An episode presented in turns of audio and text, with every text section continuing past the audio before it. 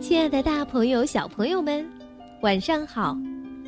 这里是微小宝睡前童话故事，我是你们的珊珊姐姐。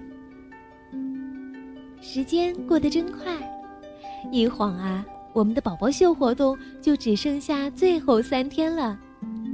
不过，为了能让本周的宝宝们有充足的投票时间，我们将定于七月七日为大家揭晓。最后的投票情况，希望大家能踊跃投票。那今天将有哪些宝宝闪亮登场呢？他们是五十四号朱凯琳，五十五号西西和多多，五十六号郑书豪。喜欢谁就在我们的微信平台上回复对应的序号和名字，为他们投上一票吧。那今天。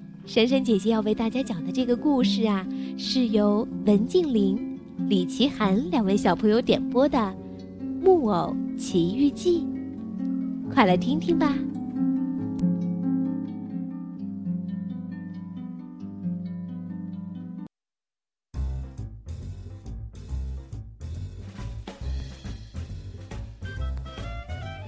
从前，有一个叫盖比的老木匠。一个人生活着，他很喜欢用木头制作木偶。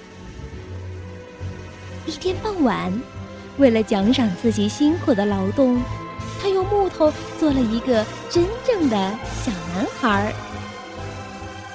满心欢喜的盖比给他起了个名字，叫匹诺曹，并帮他在镇上的学校里报了名。匹诺曹在学校里一点儿也不用心学习，他在逃学的途中被两个小坏蛋给拐走了。很快，他就发现自己成了一名囚犯，每夜被迫在木偶剧场里表演节目。当他不表演时，就被链子锁着。匹诺曹很快就为自己的逃学感到后悔了。他请求一位仙女帮助自己，但是仙女要他把事情的真相原原本本的讲出来时，匹诺曹却说了谎。他一说谎，他那木质的鼻子立刻就变长了。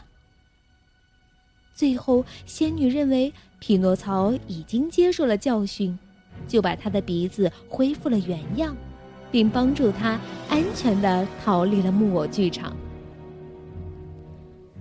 匹诺曹走失以后，悲伤的盖比把店给关起来了，到处去寻找他。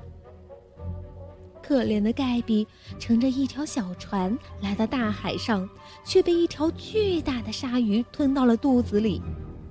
至于匹诺曹，一想到自己给老木匠带来的痛苦，就决定跳到海里去救老木匠，却也被鲨鱼吞到了肚子里。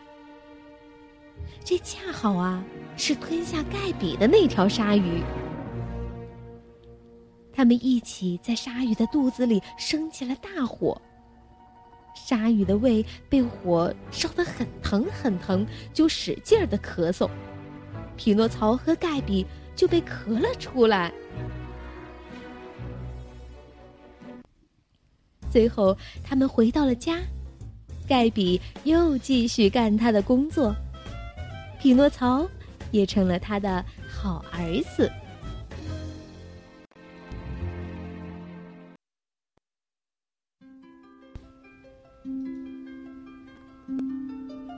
好了，故事听完了，我们也认识了一个聪明、善良、顽皮而又任性的小木偶匹诺曹。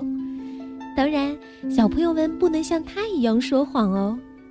我们要做一个诚实、听话、爱学习、爱劳动，并能够帮助父母的好孩子。你们能做到吗？